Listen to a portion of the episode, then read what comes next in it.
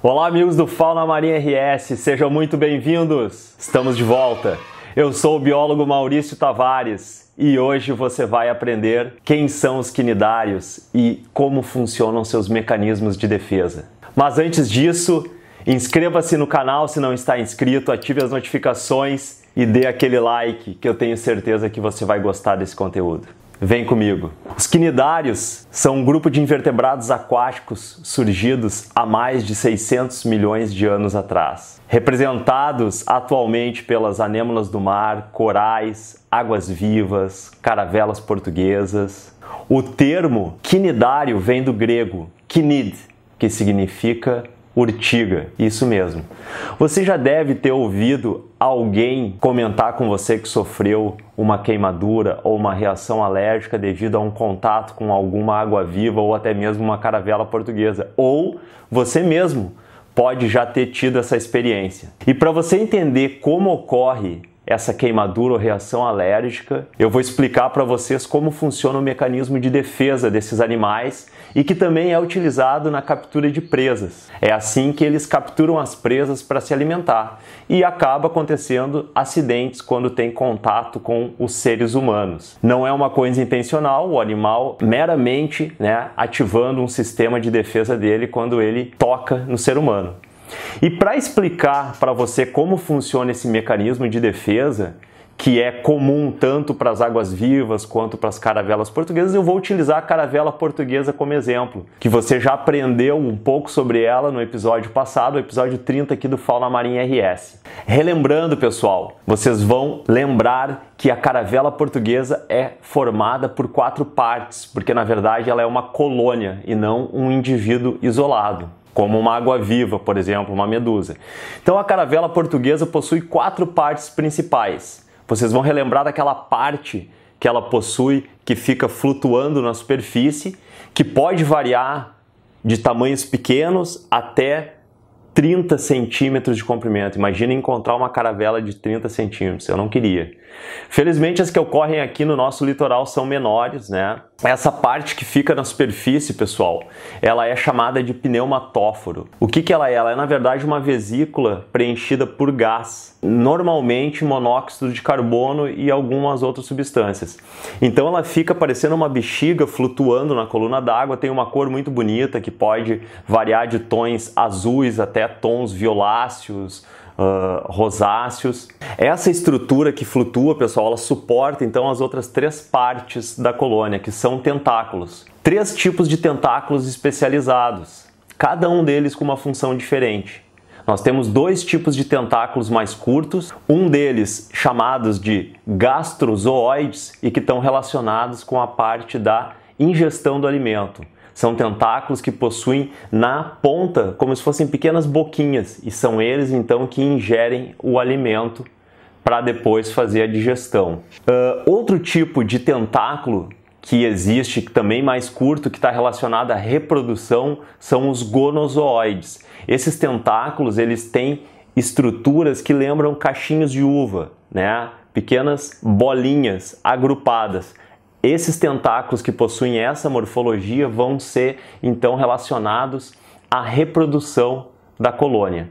E por fim, os tentáculos mais longos que vão dar aquela estrutura comprida para a caravela portuguesa são os dactilozoides. Esses tentáculos estão relacionados então com a captura das presas e com a defesa elas têm várias células de defesa. Que célula é essa? Essa célula eu vou explicar para vocês, vou falar aqui do nome, né? Vai ser um nome estranho, complicado, como na maioria da biologia, né?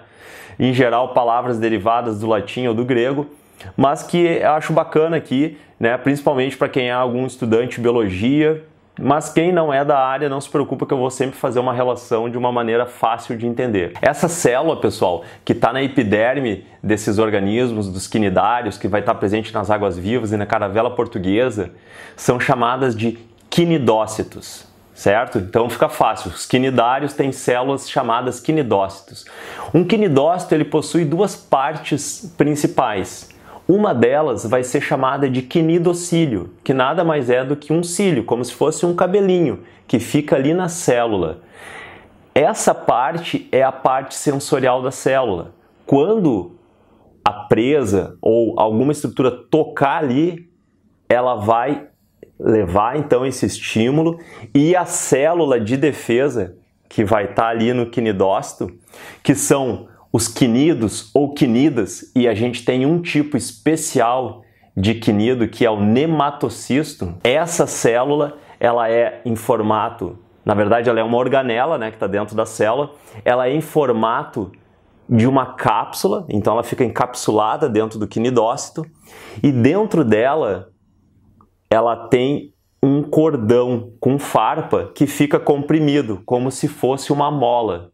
Quando o quinidocílio é estimulado por toque, ela tem então uma reação né, de um estímulo tátil, mecânico, que vai liberar um, um, uma reação também química que vai fazer com que, devido a uma mudança de pressão osmótica, aquele, aquela cápsula que está ali fechada, ela se abra e penetra então no tegumento da presa. No nosso caso do ser humano, se eu encostar no tentáculo, ele vai então fazer com que o nematocisto dispare. Essa cápsula vai ter aquele cordão enrolado que vai disparar, ele tem uma farpa, isso vai penetrar na minha pele e ali aquele cordão vai liberar a toxina. Essa toxina que essa célula, o nematocisto, libera é que vai nos dar aquela sensação de queimor e em algumas pessoas vai produzir uma reação alérgica bastante acentuada, podendo ser grave em alguns casos, pode ter fechamento de glote, pode dar, né, casos de alergia na pele bastante intensos. Isso vai depender da pessoa. Cada pessoa reage de uma maneira. Tem pessoas que podem ter febre.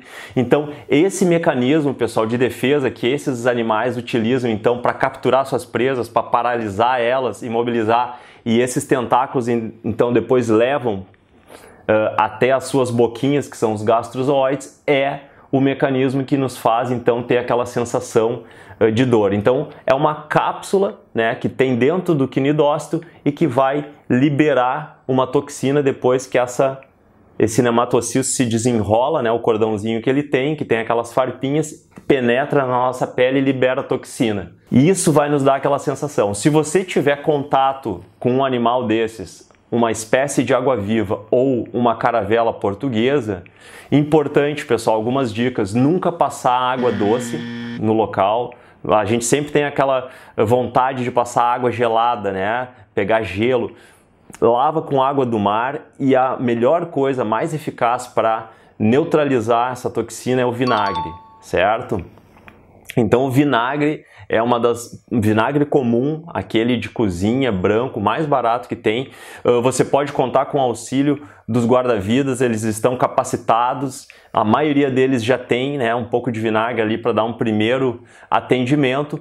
E depois, se você tiver alguma intercorrência grave ao longo do dia, você pode procurar auxílio médico. E não se esqueça, se você tiver alguma dúvida, você ligue para o CIT, que é o Centro de Informações Toxicológicas aqui do Rio Grande do Sul, por esse número que vai aparecer aqui em cima, que você já viu lá no episódio 30 da Caravela Portuguesa, e você vai ter então um plantão de 24 horas ali para poder prestar atendimento. Certo, pessoal? Espero que vocês tenham gostado. Muito obrigado e até a próxima.